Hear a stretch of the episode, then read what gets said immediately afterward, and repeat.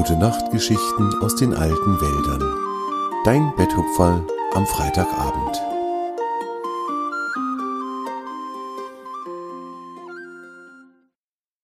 Sonnenschein und große Kälte.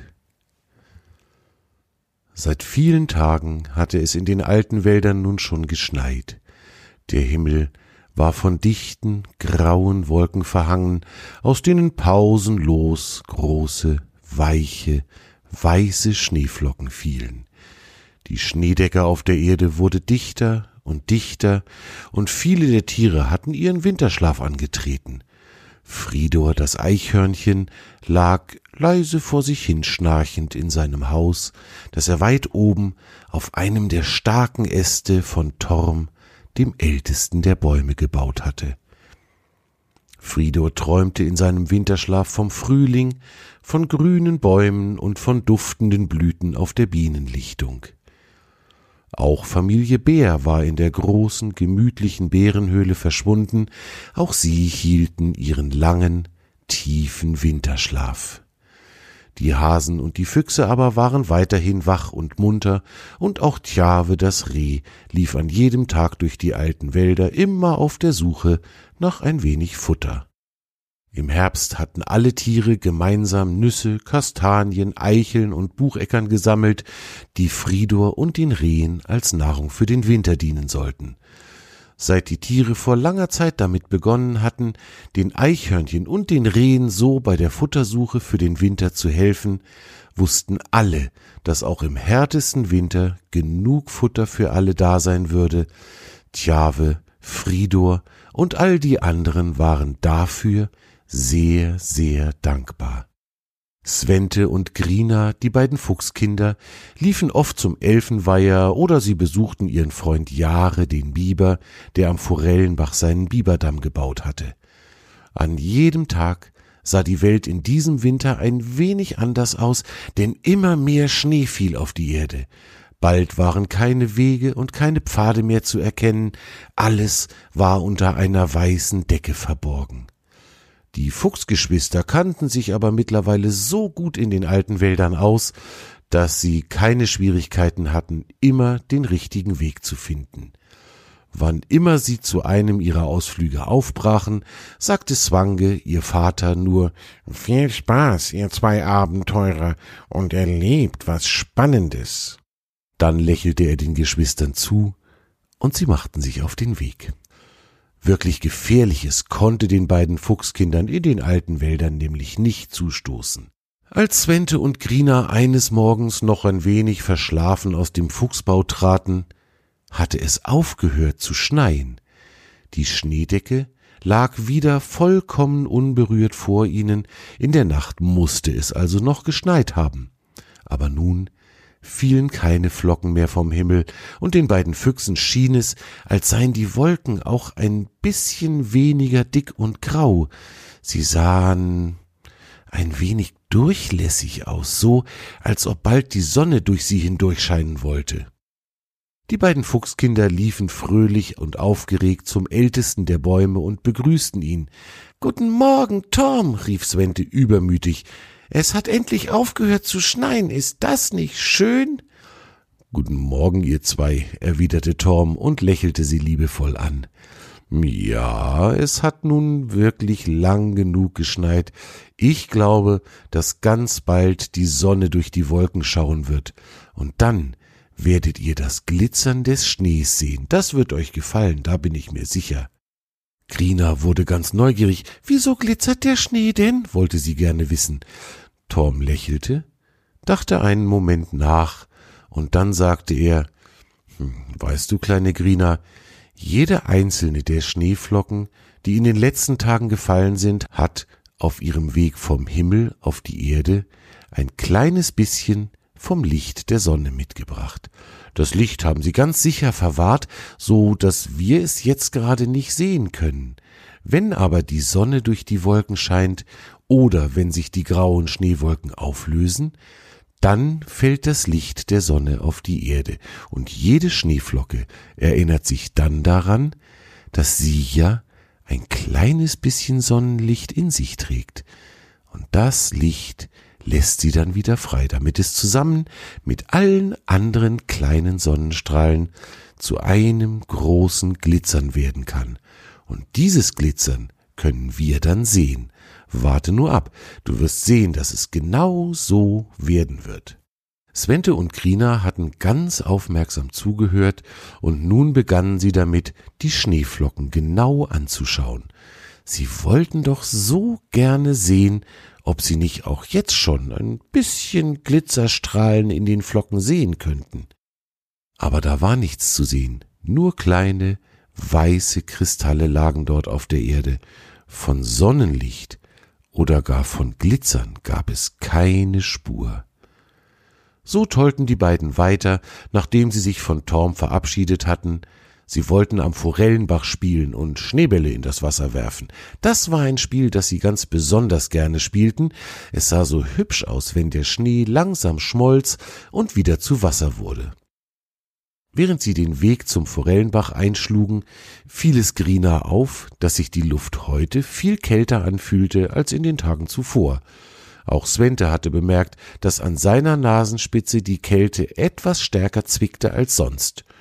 Das konnten die beiden sich zwar nicht erklären, es war ihnen aber auch nicht wirklich wichtig, ihr dichtes Winterfell schützte sie gut vor der Kälte, und kalte Nasenspitzen machten ihnen nichts aus. Am Forellenbach angekommen, wollten die beiden gerade damit beginnen, die ersten Schneebälle zu formen, um sie ins Wasser zu werfen, als die beiden Hasenkinder auf sie zugelaufen kamen. Habt ihr schon gesehen, was weiter unten am Bachufer gewachsen ist? fragten sie beinahe wie aus einem Mund. Die Fuchskinder schüttelten die Köpfe. Nein, das hatten sie natürlich noch nicht gesehen, aber nun waren sie neugierig. Was denn? fragte Grina, und ihr Bruder schaute die beiden Hasen fragend an. Hm, da sind ganz lange, spitze Stangen aus Eis, die von den Baumwurzeln herunterhängen. Ganz kalt und ganz hart sind die, und eine der Stangen ist sogar länger als Jahre, antwortete der Hasenjunge. Das müsst ihr euch anschauen, die sind ganz durchsichtig und wunderschön. So liefen die vier gemeinsam ein Stück bachabwärts, bis sie zu der Stelle kamen, von der die Hasen erzählt hatten. Und tatsächlich, von den Wurzeln einer alten Trauerweide, die hier stand, und auch vom Ufergras hingen kleine und große spitze Stangen aus gefrorenem Wasser herab, die wirklich wunderschön anzusehen waren. Wie sie dorthin gekommen waren, das konnten sich die Tierkinder nicht vorstellen, denn sie hatten noch nie Eiszapfen gesehen. Svente wollte eine der Stangen untersuchen und stupste sie mit der Vorderpfote ganz leicht an. Mit einem ganz leisen, feinen Klirren brach sie ab und verschwand beinahe lautlos im Wasser des Forellenbachs. Nun konnten Svente, Grina und die Hasenkinder beobachten, wie sich auch die Eisstange schnell zu Wasser auflöste, genauso wie es die Schneebälle taten. Die vier Freunde untersuchten weiterhin die schönen Eisgebilde, von denen es so viele gab. Und plötzlich rief Grina ganz aufgeregt Schaut mal, die Sonne scheint wieder.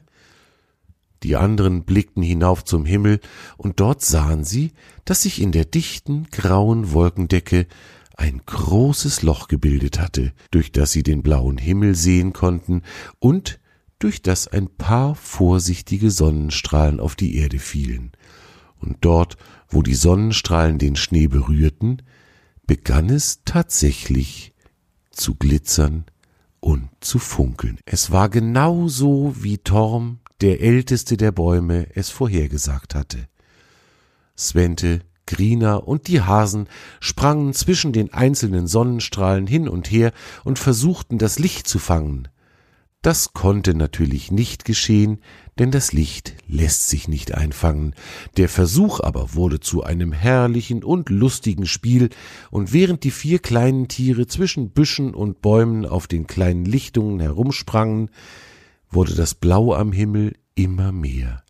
Größer und größer wurden die Löcher in den Winterwolken, bis sie sich schließlich ganz aufgelöst hatten und der Himmel im herrlichsten Dunkelblau strahlte die Sonne ließ ihr freundliches Licht auf die Erde fallen, und nun glitzerte und funkelte es, wohin man auch sah. Jede Schneeflocke schien mit den anderen um die Wette strahlen zu wollen, so sehr bemühten sie sich um das schönste Licht. Manch eine Schneeflocke schickte mehrere kleine Sonnenstrahlen aus, andere hatten nur einen Strahl eingefangen, den sie nun wieder in die Freiheit ließen. Svente und Grina schauten dem wunderschönen Lichterspiel zu und waren glücklich, etwas so Schönes erleben zu können. Und obwohl die Sonne nun wieder schien und der Schneefall aufgehört hatte, wurde es immer und immer kälter. Plötzlich lachte Grina laut auf und kugelte sich im Schnee vor Vergnügen. Dabei versuchte sie immer wieder etwas zu sagen, das die anderen drei aber nicht verstehen konnten. Eis, Zapf, Nase, kalt, stammelte das Fuchsmädchen, immer noch lachend, und dabei zeigte sie auf Sventes Nasenspitze. Nun sahen es die anderen auch. An einem von Sventes Barthaaren hatte sich ein echter kleiner Eiszapfen gebildet, der dort nun herunterhing. Er war nicht so groß wie die Zapfen am Forellenbach, aber das war ja nicht wichtig. Svente und die Hasenkinder fielen in Grinas Gelächter ein, und schon tollten sie wieder durch den Schnee. Der Eiszapfen in Sventes Bart wurde noch etwas größer, aber irgendwann fiel er einfach ab. Vermutlich war der kleine Fuchs irgendwo gegengestoßen. Sie spielten noch lange im Schnee und erfreuten sich am Glitzern und am Funkeln. Und als abends die Sonne langsam hinter den Baumwipfeln versank und es noch kälter wurde, hatte auch das Schneeglitzern ein Ende gefunden, und die vier Freunde liefen nach Hause, um sich in ihren Bauen aufzuwärmen. Grina aber lachte noch den ganzen Abend über den lustigen Eiszapfen an Sventes Nase.